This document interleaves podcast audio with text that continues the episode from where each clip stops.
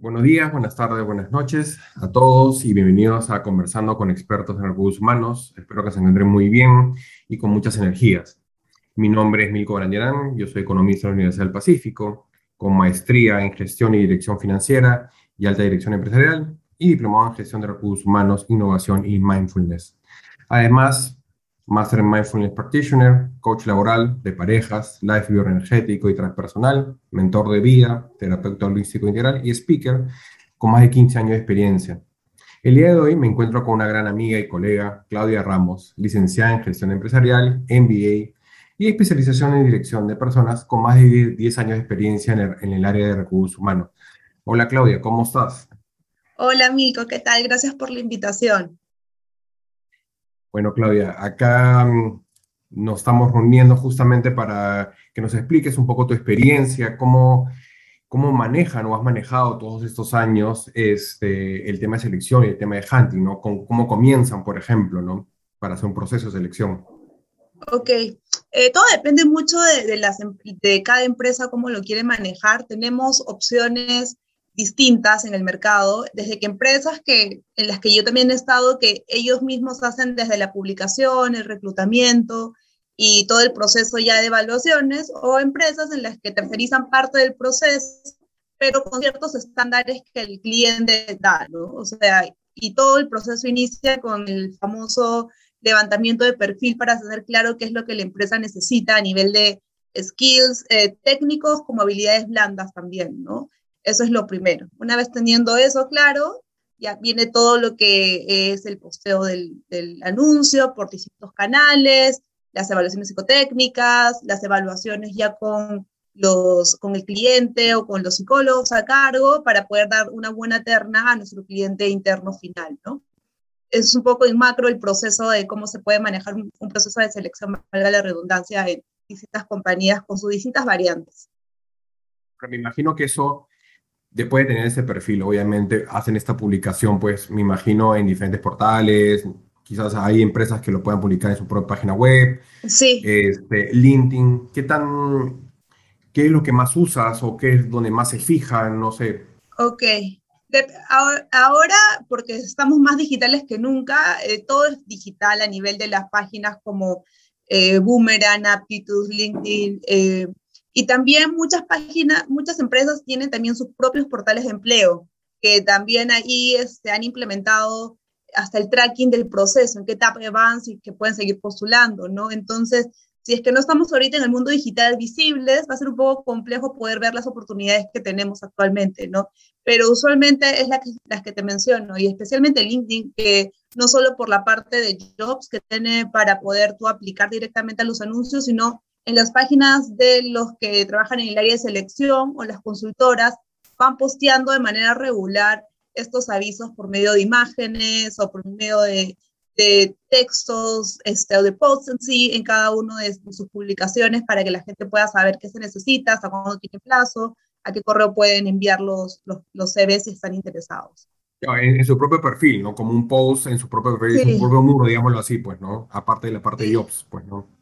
No, Por ahí, ¿cuántos este, CVs podrías recibir, ¿no? En promedio, por ejemplo, en, un proceso.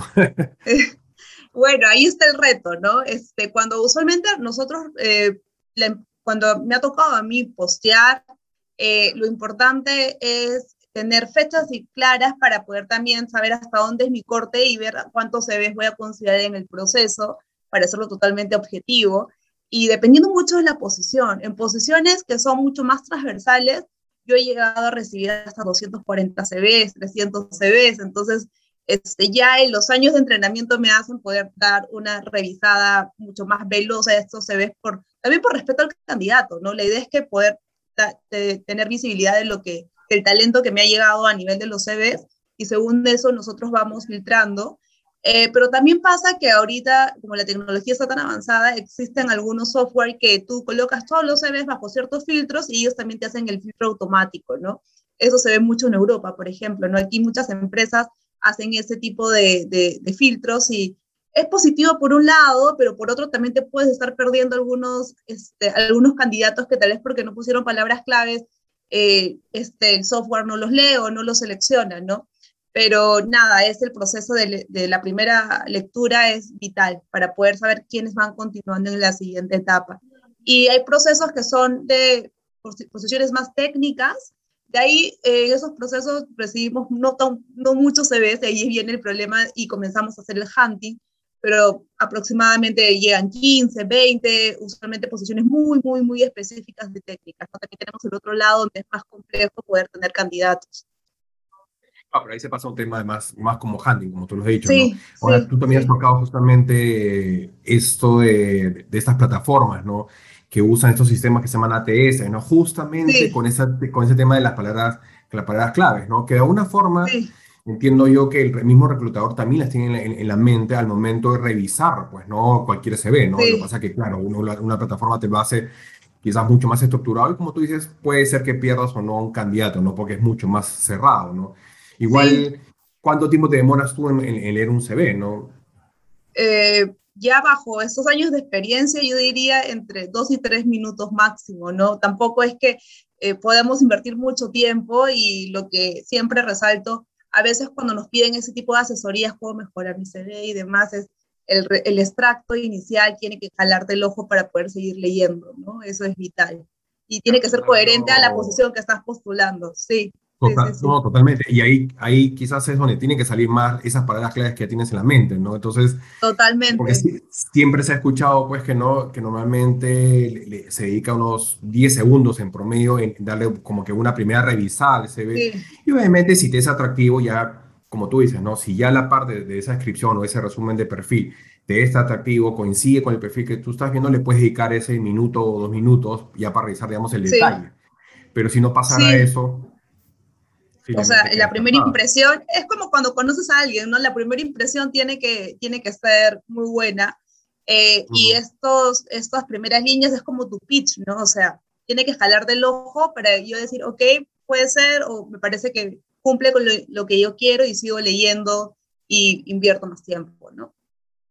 Ahora, ¿y qué errores son los que normalmente sigues encontrando salido hoy en el ICB?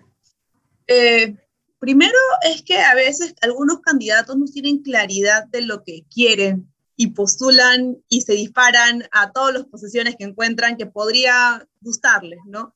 Entonces tú encuentras un extracto inicial con muchas cosas, ¿no? Me gusta finanzas, recursos humanos y supply. Entonces, y estás postulando recursos humanos. Entonces hay como incoherencia entre lo que el candidato quiere demostrar y lo que estamos buscando, ¿no? Entonces, cuando yo encuentro mucha diversificación, lo cual no está mal, pero si es que vas a postular una posición muy especialista, direcciona tu CV a esa posición. Hay que ser un poco más ahí este, cautelosos, ¿no? Yo creo que esa es una de las primeras cosas que me he dado cuenta. Lo otro es que cuando los chicos, la gente joven recién comienza a postular, utiliza aún eh, correos electrónicos un poco informales, ¿no? Este, que utilizan usualmente para Facebook y demás, lo cual está bien. Más amical, pues, ¿no? sí, sí pero estamos hablando... Sin dejar de profesional. Sí, entonces ahora estamos hablando de quieren entrar al mundo corporativo, entonces sí es importante. Son detalles que van sumando, ¿no?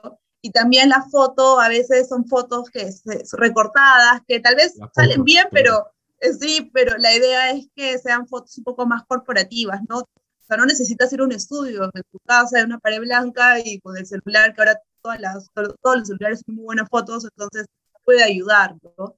Ese tipo de cosas. Y también, ya si vamos avanzando en el se ve la parte de las, de, cuando ya comienzas a escribir tu recorrido profesional, mucha gente comienza de lo antiguo con lo actual. Entonces, preferimos que sea de lo actual hacia lo antiguo, ¿no? Y, y también eh, colocan tal vez este, el nombre de la empresa, pero siempre sugerimos, porque no conocemos todas las empresas y a veces nos toma más tiempo googlear, o sea, esta empresa cuál es, colocar un poco el sector, cuántas personas son, eh, un poco como que en una línea descriptiva. Totalmente, es en una línea, sector, el número de alcance de colaboradores y, este, y si es que pueden, la facturación, para poder tener un poco de la idea de, de qué empresa... De Así es, porque yo puedo ser coordinador en una empresa de 5.000 personas y puedo ser, este, y estoy postulando para un puesto de coordinador, que me parece que puede ser lógico, y yo puedo ser director en una empresa de 20 personas, pero tal vez es el mismo nivel de responsabilidad, ¿no? Entonces, un poco para poder hacer el match, porque ahí es cuando vienen a veces los malos entendidos de estoy sobrecalificado para la posición, por eso me llaman. Entonces, si me das un poquito más de data de la organización en la cual has laborado, es un poco más sencillo para mí como reclutador poder darte la oportunidad también de conocerte si es que conozco esos detalles adicionales, ¿no? Que pueden sumar. Es que te da una magnitud, ¿no? Y esto pasa mucho, ¿no? Tú, lo acabas, tú lo acabas de decir, ¿no? Tú puedes ser, y, me imagino que has visto miles de veces donde te dicen, soy gerente de recursos humanos, pero la empresa es una empresa de 100 personas y no es un tema de desvalorizarla, sino que no es lo mismo ser gerente de una empresa de 100 personas que ser jefe de una empresa de 5.000 personas. Claro, y tal vez tu intención es poder ser jefe. Al margen, del, al margen del, del nombre o del título nobiliario, claro, hay una diferencia enorme del manejo que se tiene, pues, ¿no?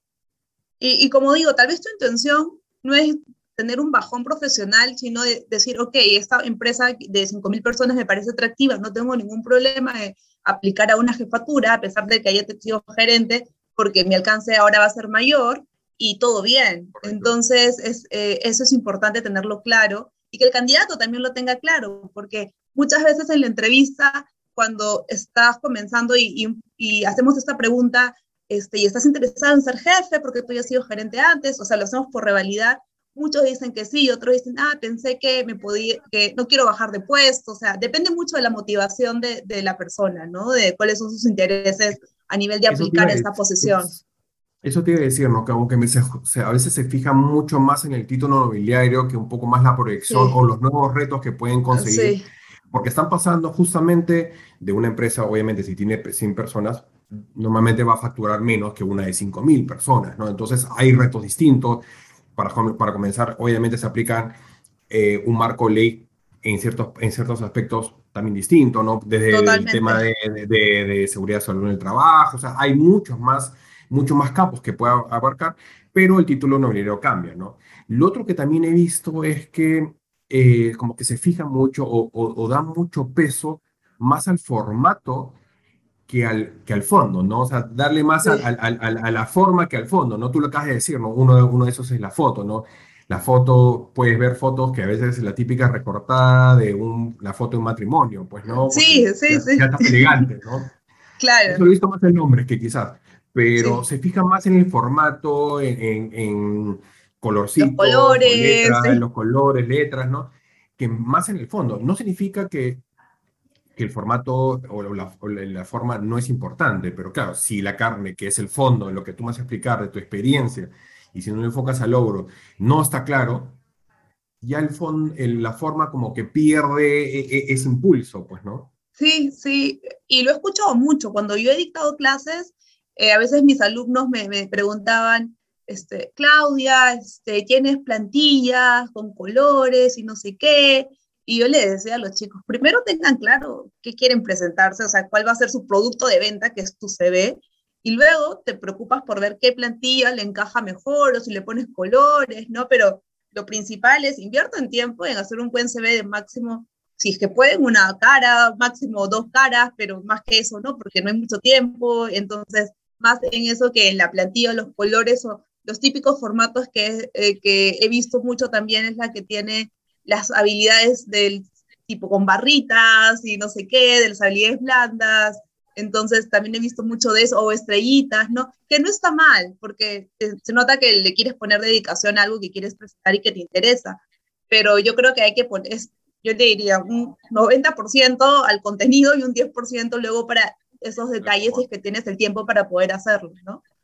No, además que te debe pasar, eh, que yo también lo he visto, es que te ponen, por ejemplo, tú lo acabas de decir, ¿no? Esa sección de habilidades, ¿no? Y te ponen como 10 y te ponen 10 habilidades.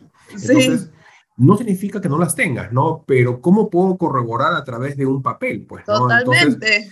a veces es mejor, no sé qué te parece, es que pongas quizás las 3, 4 más resaltantes y lo puedas, lo puedas validar con un logro, ¿no? De alguna forma darle más, más peso que simplemente mencionar la habilidad como tal, pues, ¿no? Sí, sí, y lo, y lo he visto mucho en perfiles más jóvenes, de recién egresados, que colocan su liderazgo cinco estrellas y no sé qué, siendo el máximo cinco estrellas y demás. Y como tú dices, ayudaría un poco el logro.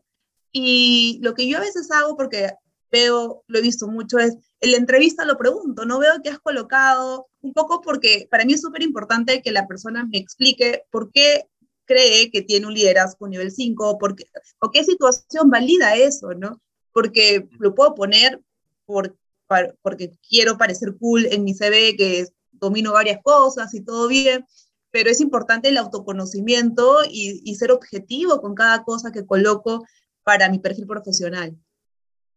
Correcto. Ahora, ya, ya cuando has elegido esto, pasa a una entrevista. Obviamente, eh, la cantidad de entrevistas también depende de lo que se ha definido en cada empresa, ¿no? no es que hay un número este, determinado, ¿no? Obviamente, la entrevista es algo que siempre va a pasar, ¿no? A diferencia de una dinámica, a diferencia de unas pruebas psicológicas, siempre vas, a ser entrevistado. Ahora, puedes ser entrevistado por una persona, por tres personas, por cuatro personas.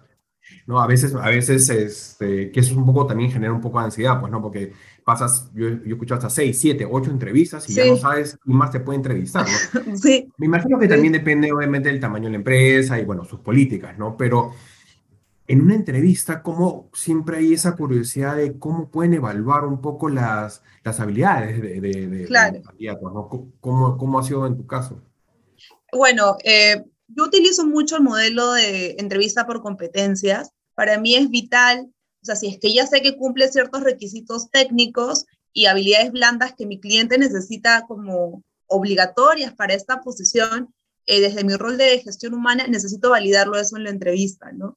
Entonces, tener claridad del perfil me ayuda a poder validar esto referente a experiencias, ¿no? Que el candidato me cuente experiencias que ha sucedido en su perfil profesional y puedo hacer la pregunta de la misma habilidad, tal vez dos o tres veces en distintos momentos de la entrevista para revalidar la coherencia de lo que me está diciendo y logros muy específicos, ¿no? La persona que evidentemente cumple con estas, estos requisitos, se le va a hacer sencillo poder explicarlo con situaciones concretas de éxito y de no éxito también, porque finalmente si has desarrollado la competencia, lo has aprendido en el tiempo con algunos también desaciertos, ¿no? Entonces es vital poder aceptar eso. Para mí eh, y para mi equipo que ve esta elección, eh, nos, nos, enfocamos mucho en esos detalles, ¿no? No solo que nos cuente los logros y todas las estrellas que ha tenido en su proceso profesional, sino también algo que nos cuente algún tipo de, de experiencia que haya sido responsabilidad suya al 100% y que no haya salido como esperó y finalmente, que eh, eh, usualmente esta, esta pregunta termina con su aprendizaje, ¿no? Lo concluye y por eso aprendí esto y esto, la siguiente vez no me sucedió más, pero es algo de responsabilidad propia, ¿no? Eso nos ayuda un poco a revalidar estos detalles. Claro, lo que pasa es que ahí lo que veo es que, otra vez, ¿no? Como que los candidatos no, tienen, no lo tienen claro, entonces tú le tratas de, de, le haces estas preguntas y al momento de enfocarse en esta parte de logros, ¿no? no, los, no lo ponen de manera específica, no son tan, este, no lo ponen de una manera medible. Entonces te hablan, más o menos escuchado, que te dicen, sí, es que lo pasa que en, la empresa he tenido ventas exitosas, entonces, pero sobre la, comparación de qué? Claro, sobre la base de qué, por qué dices que son exitosas, ¿no? Además que si entra un tema relativo, lo que yo considero éxito no necesariamente es lo que tú consideras éxito, ¿no? Entonces, es muy distinto. Entonces, ahí te das cuenta de que o le falta justamente ser específico o ya quizás no lo, no, lo tiene claro, pues, ¿no? Entonces, puede ser de un mes a otro, de un año a otro, pueden ser n variables, pueden ser porcentajes, pueden ser de mil formas.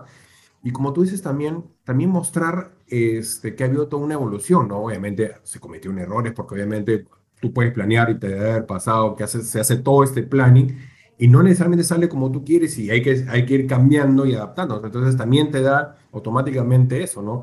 Esa adaptabilidad del cambio, ¿no? Como nos ha pasado ahorita, ¿no? De la nada nos dijeron pandemia, cuarentena, este, todos en su casa.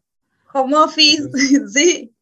Sí, sí, eso es una adaptación al cambio enorme, pues, ¿no? Y, trabajo en equipo. Totalmente. Totalmente. Y bueno, y eso también pasa mucho, eh, Milko, con, con las situaciones cambiantes desde ese tema político que está sucediendo en Perú, de cómo afrontamos ciertas situaciones o cómo somos creativos también para y flexibles bajo todo ese contexto de gestión del cambio que estamos viviendo actualmente, ¿no? Porque son las habilidades que más estamos valorando, cómo hemos llevado la pandemia, cómo, cómo, cómo nos estamos planificando en momentos de crisis. Entonces, yo creo que van apareciendo nuevas cosas que las empresas también van valorando, que tal vez no esté escrito en el CV porque son situaciones un poco más personales, pero que también probablemente te voy a preguntar en la, en la entrevista, ¿no? Ahora, yo lo que he visto también es que aparte de la entrevista, porque obviamente también hay, hay gente muy, muy, muy, muy capaz de, saber manejar muy bien las entrevistas, ¿no? Este, y una forma realmente de validarlo es ponerlo, digamos, en el ruedo eh, con, otros, con otros iguales, ¿no? Entonces, me, me, parece mucho más efectivo el tema de hacer dinámicas para corroborar justamente estas habilidades porque está compitiendo con candidatos muy parecidos. ¿No? Entonces, ahí siento que como que sale los verdaderos yo, ¿no? De cada, de cada uno, y es más difícil que él pueda manipular cierta situación o convencer, pues, ¿no? Porque estás hablando de, tienes 6, 7 u 8 candidatos igual como tú, más al menos 12 evaluadores más, entonces este, salen habilidades, ¿no? Y, ahora, pues, ahora lo ponen hasta como un juego, pues, ¿no? Sí. Y nosotros, hemos hecho, acuérdate, este, el tema del, del ego. Sí. Hay miles, miles, de formas de hacerlo, este, hasta entretenido, pero con el fin de probar esas habilidades. ¿Cómo han manejado, en tu caso, eh, ese tema de la dinámica? A, ver, antes del COVID, eh, lo, lo hacíamos mucho también especialmente en perfiles eh, más jóvenes como a practicantes, asistentes, analistas, eh, de poder darle situaciones distintas o un poco incómodas, porque es donde, como tú dices, vemos el verdadero yo, cómo, cuán recursivo también eres, ¿no? Eh, cómo te comunicas con personas distintas a ti. Entonces, eso nos ayuda también a sincerar un poco el perfil, ¿no? Este, con ciertas preguntas, habilidades. También lo que he hecho mucho en el pasado es recrear situaciones que probablemente vaya a vivir en la organización para ver cuán tolerante es a ciertas cosas de presión. Usualmente hay organizaciones donde las cosas cambian muy rápido todo, necesitamos personas flexibles. Entonces, evidentemente, las dinámicas nos ayudan un poco a sincerar, a poder eh, ver en acción al participante por medio de juegos, situaciones distintas, porque muchos a veces también creen, ah, la dinámica me van a hacer, eh, no sé, situaciones específicas, pero no, no saben qué, o sea, es una sorpresa para todos, ¿no? Entonces yo creo que viene bien para poder validar eso. Eh, ahora por el COVID lo hemos dejado de hacer, eh, por, de manera virtual es un poco más complejo, pero eh, porque es por Zoom, hay que ser creativos con eso. Lo, de las salas, ¿no? Todavía se puede, pero eh, claro, no, no, no, llega a ser lo mismo que, la, que, el tema presencial, pues no, definitivamente. Sí, y aparte involucrarías a más gente de tu equipo que pueda chequear cada sala, porque no, todo, No, no, no, el host puede estar en todo. Entonces, este, y también porque a ver, el, el, Internet no siempre, toda la gente tiene la suerte de justo en ese momento le pasó algo en la conexión, entonces tiene ciertos riesgos que muchas veces no es 100% responsabilidad del candidato, así que por un tema a veces también de empatía no podemos pedir, o sea, no todos dan lo mismo en ese momento, no porque no quieren, sino por las circunstancias, ¿no? Entonces, sí, hemos dejado de hacer un poco, en, en este caso en la compañía en la que estoy, el tema de las dinámicas. Pero claro, pero ya digamos, ese es un tema meramente situacional, pero este, antes siempre lo, lo, manejaban, entiendo yo, y además que este, tú, lo, tú lo decías, ¿no? Que eh, en ese momento también normalmente hay por lo menos dos evaluadores, si no son más, uno es el que interactúa y el otro es el que también ve, pues, ¿no? Entonces ahí puedes ver justamente todas las reacciones, todos los gestos que pueden generar. A ver, el tema de, de, frustración o el tema de, ansiedad quizás o el tema de cómo maneja la presión, ¿no? Porque lo hablamos, ¿no? Nuestro lenguaje no verbal sale ahí, pues, ¿no? Y parte de la dinámica es como que presionar, ¿no? Un poco esos botones. Sí. Ya sean, ya sean como tú dices, ¿no? Eh, pueden ser este, casos totalmente reales que ustedes han vivido en la empresa, y a mí me ha pasado hasta casos totalmente irreales o, o hasta este, temas un poco, digamos, del día a día que son controversiales, ¿no? Sí. A veces a, veces a mí me ha pasado, me, me, preguntaron sobre el tema del aborto, porque en ese momento se estaba discutiendo si es que se aprobaba o no se aprobaba, ¿no? Entonces, claro, al final no es que, no es que, no sé cómo lo ves tú, ¿no? No es que a, a los obradores les interese necesariamente tu opinión política o social de ese momento, es cómo manejas esa situación. Totalmente, cómo manejas la pues, situación. Sí, sí, y yo creo que ese tipo de experiencia hay un montón. Yo lo he hecho en posiciones como, por ejemplo, recepcionistas, cómo manejas cuando hay mucha gente, o sea, hemos recreado situaciones, ¿no? De esas, o cuando, por ejemplo, alguna vez recluté a alguien para comunicación interna en una organización donde había que el tema de la comunicación era muy fuerte y las cosas cambiaban muy rápido. Entonces necesitamos a alguien que tenga un sentido de urgencia increíble. Entonces hicimos una simulación de, se cambiaron los planes, no, este comunicado no es primero, ahora es este, y, y me acuerdo mucho en la mesa todos asustados, ¿no? Con, con los recursos, viendo cómo lo resolvían. Entonces, yo creo que ayuda mucho también para estar 100% seguros de que estamos decidiendo por el mejor candidato, ¿no? Totalmente. No, claro, totalmente, ¿no? Y en el tema de las evaluaciones psicológicas, ¿es importante para ti o, cómo lo toman el, tema de las evaluaciones psicológicas, ¿no? Eh, las, las, evaluaciones psicológicas para nosotros son evaluaciones proyectivas, no son definitorias. Eh, de hecho, que evaluamos ciertos detalles como es, temas de coeficiente intelectual, qué tipo de inteligencia eh, tiene mucho más enfocada, no sé, espacial, geográfica, etcétera. Pero es un tema más que todo de revalidar tenemos algunas dudas previas eh, después de la, de la entrevista. Para mí la entrevista cobra un 80% y la evaluación psicotécnica es un 20%, de, y para mí es una evaluación de revalidación. Eh, ahora usamos muchos temas eh, virtuales para esta evaluación y por otro lado también es porque antiguamente había las típicas evaluaciones del hombre bajo la lluvia, tú buscabas en internet qué hacer, entonces ya ibas preparado, entonces no eran evaluaciones 100% reales, ¿no? Eh, pero donde no puede haber eh, ningún tipo de, subjetividades en la entrevista. O sea, así te prepares y te memorices las preguntas, tú no sabes lo que te voy a preguntar, ¿no? Entonces es, más fácil. el momento.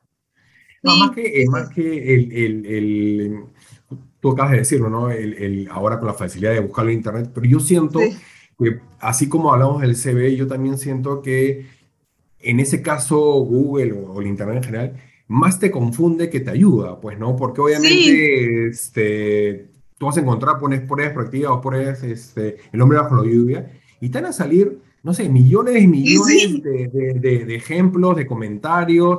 Entonces, ¿a quién le haces caso? ¿A quién le sigues? ¿no? Igual tú pones modelo SB y te van a salir infinidades. Entonces, yo siento que confunden más que otra cosa y ya no, ya no sabes qué, qué tan sincero es la persona por ese lado, pues, ¿no? Entonces, este, no, no creo que sea la, mejor alternativa, definitivamente. No. Y, y ahí mismo importante, ¿no? y ahí importante es que estas pruebas psicotécnicas y son mucho más ligadas a temas de personalidad, skills y demás, debería el resultado ser coherente con lo que yo he visto de alguna manera en la entrevista, ¿no? Entonces, porque alguna vez eh, alguno de mis alumnos me dijo, ah, este, una amiga me contó que la hizo alguien por ella, porque igual tú no sabes quién hace la prueba, porque es virtual, y yo digo, eh, eso, o sea, le sugerí que no hagan ese tipo de cosas porque finalmente el reclutador se da cuenta o es inconsistente. También esas herramientas nos dan ciertos indicadores de inconsistencia de que nadie saca 100%, es imposible, nadie es perfecto, eh, eh, nadie es perfecto eh, haciendo fit con el perfil al 100%, siempre va a haber un gap y no está mal, ¿no? Para eso las empresas también tienen el rol de desarrollar gente, pero sí, a veces las personas o los candidatos creen que tienen que sacarse el 20, por así decirlo, ¿no? No tiene que decir, ¿no? Que he escuchado y, y, para mí es un mito, ¿no? Que me dicen, me jalaron en la prueba psicológica.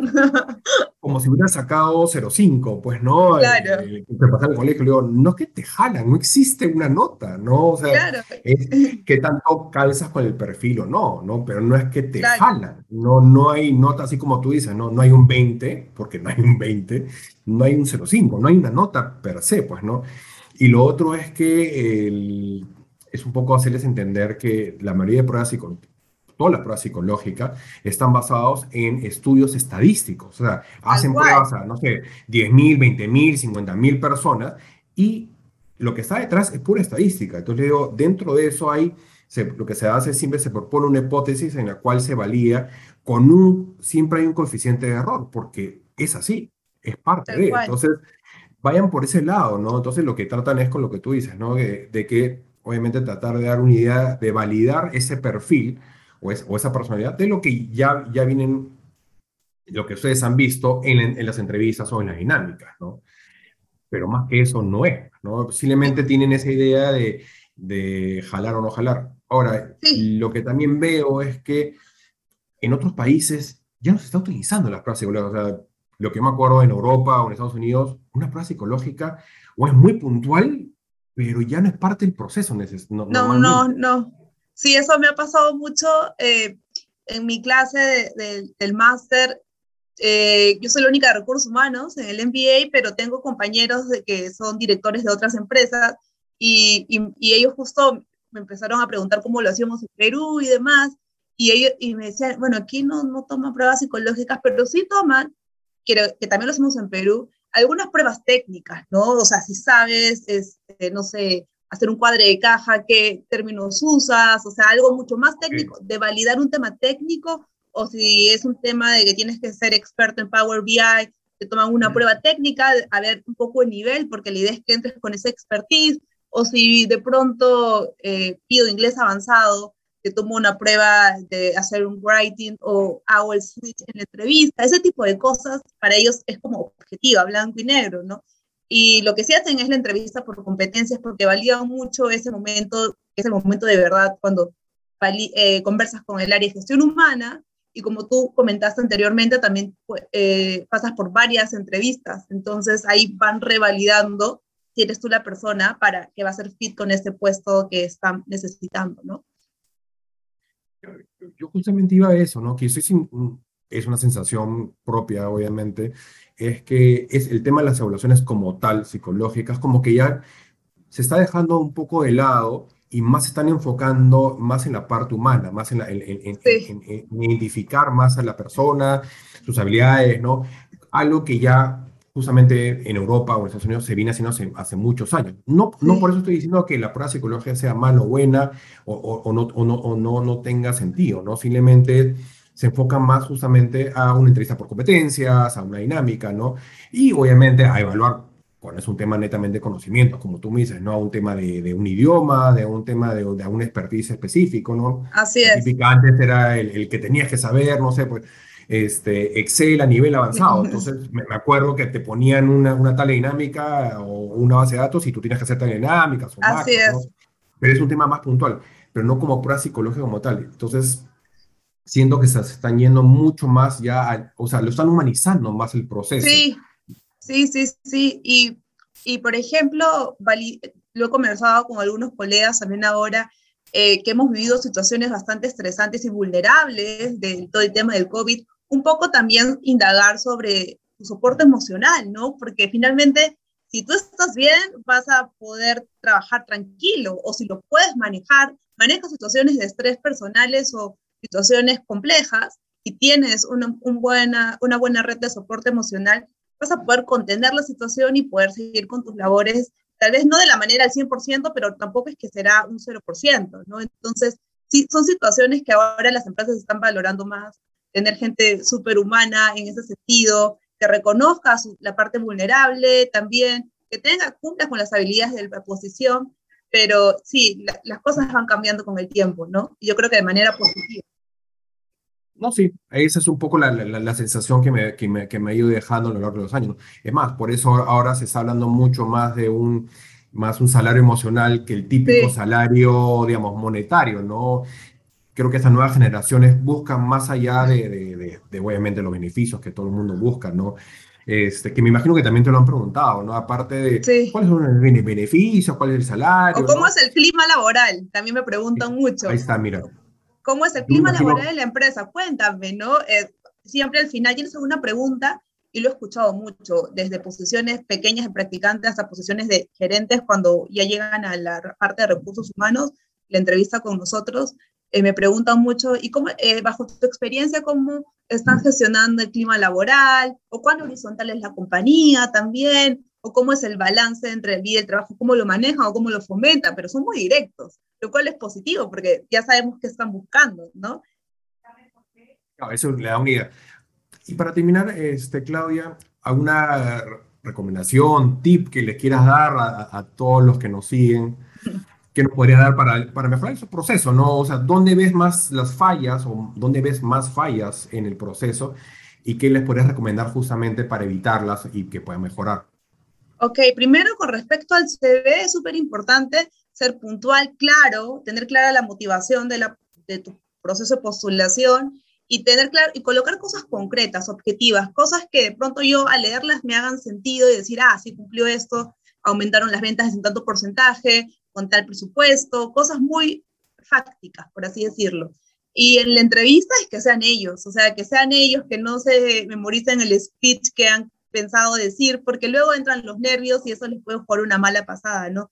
Que sean ellos y que tienen que ir a una entrevista teniendo claro la motivación, porque es cuando nosotros como reclutadores o como el área de gestión humana identificamos la motivación de manera inmediata, eh, eh, para nosotros es vital, porque podemos ver qué le mueve a esta persona, la posición, el aprendizaje, el sueldo y demás, y ser transparentes con eso hace que también eh, nadie pierda el tiempo en este proceso de selección y ser totalmente directos con cuál qué es lo que están buscando al aplicar a este puesto de trabajo y, y que la gente siga actualizando. Hay muchos recursos ahora para aprender. Eh, no hay, mucha, o sea, hay muchos recursos en Internet, en YouTube, si quieres actualizarte con algo, manténganse actualizados con las nuevas tendencias. Eso también te ayuda a poder venderte un poco más en una entrevista de trabajo, ¿no? Y marcar la diferencia, ¿no? Y más ahora con lo que ha pasado, este, se ha dado este vuelco en el cual puedes encontrar muchos cursos este, de todo tipo, de, de, de, todo nivel, de universidades top, ¿no? A, muy buenos precios, hasta gratis, ¿no? Muchas universidades en Estados Unidos lo están dando gratis, ¿no? Claro, pagas por el certificado, pero es algo que antes no era accesible, ¿no? Entonces, ya no hay esa excusa de que no puedes estudiar, ¿no? Porque tienes el tiempo, eh, digamos, tienes un computador, tienes internet y ahora tienes la facilidad de poder hacerlo. Entonces, poder actualizar o actualizar esos conocimientos está realmente en tus manos. Solamente, y, para terminar, una, última pregunta que siempre me la hacen, ¿no? Tú me has comentado todo este proceso. Ahora, siempre hay la duda de cómo hacer este seguimiento en el proceso, ¿no? Porque, claro, puedes tener una, dos, tres, no sabes la cantidad de entrevistas, ¿no? Entonces, ¿cómo hacer este proceso? ¿Cada cuánto tiempo tengo que estar ahí atrás, ¿no? Para no caer mal, de desesperado ansioso, pero también mostrar interés, ¿no? Entonces, siempre hay, ese balance, ¿no? ¿Qué recomendarías? Eh, yo creo que sí, después de terminar cada etapa, o tuve la entrevista, preguntar eh, cuántas etapas son en el proceso para tener claridad y un poco dimensionar qué falta o si es que no me llaman, ok, tal vez me quedé en tal etapa, pero lo que están haciendo muchas empresas es también comunicar, o sea, es el respeto entre ambas partes, ¿no? Te digo gracias por tu participación y demás, pero yo diría, terminó una etapa a la semana, preguntar eh, cómo va el proceso, este, que estás interesado y que te hagan saber si continúa o ya se frició o ya encontraron a la persona. Muchas cosas pueden pasar en el camino, ¿no? Entonces yo sugiero tal vez una vez a la semana después de tu, última, de tu último contacto con la empresa, ¿no? Un correo electrónico bastante light, y si es, o sea, si es que te dieron el número de celular, un mensajito, pero algo como, como que mostrando interés, pero también dándoles el espacio, ¿no? Porque no es fácil, no es fácil poder tener este, atender a todos al mismo tiempo bajo un proceso de selección que a veces es largo, como mencionas. No te preguntaba, ¿no? Porque claro, de esas 200 o 300 CVs que hablábamos al principio, ¿no? Tú te quedas con, no sé, quizás 20, 30 candidatos, ¿no? Digámoslo así, digámoslo 20, ¿no? Para poner un número, ¿no? Sí. Entonces, eh, que hagan ese seguimiento, porque también veo que no todo el mundo lo hace, creo, la, además la mayoría no lo hace, este, claro, vas a recibir, digámoslo así, 20 correos o 20 mensajes o 20 WhatsApps o 20 llamadas, ¿no? Entonces, también es un poco este, pesado. La suerte hasta cierto punto es que no todo el mundo hace ese, seguimiento, no llegan a ser nunca los, nunca los 20 candidatos, ¿no? Pero tú sí recomiendas de alguna forma tener ese acercamiento, de, de, alguna forma, ¿no? Ya sea una llamada o un WhatsApp, porque también veo que el WhatsApp ahora es muy válido poder hacerlo de esa manera. Sí es como yo lo siento como un intermedio entre un correo y una llamada de teléfono, ¿no? totalmente. Y también pasa mucho, Vilco, sorry que te interrumpa, cuando los chicos están en varios procesos al mismo tiempo, ¿no? Y tienen su opción como favorita, y me ha pasado, ¿no? Y me dicen, Claudia, este, me entrevistaste hace una semana, pero ahorita estoy en otro proceso, pero más me gusta tu opción, cuánto cree, y es válido, porque tienen que elegir y esperamos si nos gusta el candidato, también nos da un poco de presión a nosotros, porque sí es importante, y creo que los candidatos no lo saben, es que muchas veces la demora es porque el cliente interno tiene una agenda muy apretada para llegar al siguiente nivel de la entrevista final. Y ahí es la parte compleja de gestión humana con el cliente interno, poder hacer match de horario del candidato, del cliente interno y poder tener esta reunión final. Ahí es la demora usualmente y hay que estar detrás también desde nuestro lado para poder generar ese, ese espacio de entrevista. ¿no? Y por eso a veces que son las demoras de, desde nuestro frente. Ah, lo que pasa es que es como que ser sincero de ambos lados, ¿no? Porque como puede ser que maneje una, dos, tres alternativas. Tú no sabes realmente cuál es la, la, su mayor interés, ¿no? Pero, este, y él a veces tiene que tomar una decisión y ha pasado más de una vez, me imagino que te ha pasado, que dada la demora, él tiene que tomar la decisión o ya le hacen una propuesta y al, al, no tener, digamos, comunicación de las otras dos, toma la decisión y después pasa, no sé, a veces una semana, a veces un mes, y la otra, una de las otras dos alternativas le hace la propuesta. Y perdemos al candidato. sí, sí, lo, lo, más probable es que lo, lo, pierdan porque, bueno, es un tema también que ella tomó una decisión, ya se comprometió con esta nueva y empresa. Es válido, y es válido. Y es válido. Totalmente. Y dejarlo atrás, sí. claro, ya queda mal, ¿no? Ya, ya, ya se ha generado, este, ya queda mal la persona. Pues, sí, Entonces, sí es también por ambos lados es tener e, e, esa claridad y esa sinceridad, pues, ¿no?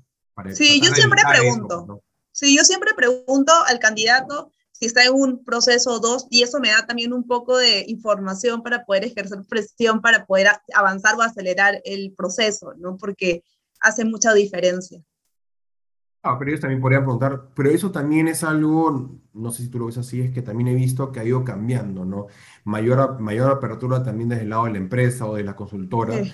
porque sí. no eran de responder, no eran de mandar ni siquiera un correo de, de, agradecimiento, o sea, no había esa comunicación o esa respuesta, pues, ¿no? Entonces, el candidato quedaba mucho más en el aire porque no sabía qué había pasado, ¿no? Entonces, ahora veo algo más de apertura, ¿no? Lo siento sí, es válido. Eh, yo, eh, yo, creo que se ha normalizado preguntar en qué etapa del proceso estoy, eh, mando un WhatsApp, un mensaje, o sea, antes yo creo que, yo me acuerdo cuando postulaba y era a los 20 años, sí me daba hasta vergüenza preguntar, pero ahora los chicos son mucho más directos, es válido tener la información y yo creo que es un proceso de elección de ambas partes, ¿no? El candidato elige en dónde trabajar y el empleador también elige el candidato, ¿no? Es, es, es bilateral. Pero es que ahora también, aparte, digamos, e, e, ese miedo o ese roche que, te, que, que, tú mencionas, también ahora también existe la apertura de parte de la empresa que sí te responde, ¿no? Sí, Porque antes sí. normalmente no te respondía o no te mandaba ni siquiera un correo de agradecimiento, era muy poco. Nada, las, sí. empresas que nada. Entonces era en el aire porque tú no sabías qué había pasado, ¿no? Entonces era por ambos lados. Creo que ahora se ha, se ha aperturado mucho más de, de, el candidato, se atreve a simplemente hacer este seguimiento, por eso le la pregunta, y también recibe respuesta de la empresa. Sí, ¿no? sí, sí. Que antes no la recibía o, o, o, o no, simplemente no, no, recibía ni respuesta alguna, o, lo máximo recibía era algo tan general que en verdad era lo mismo de, que nada. Nada, sí, sí. Pasaba eso. Sí, muchísimas, totalmente. Claudia, muchísimas gracias, Claudia, eh, por estar acá. Nos veremos en otro momento hablando de otros temas de recursos humanos. Ha sido un placer tenerte Igualmente, acá. Milko, muchas gracias. Cuídate un montón. Nos estamos viendo Saludos. en otro momento. Gracias. Gracias. Chao, chao. Chao, chao. chao.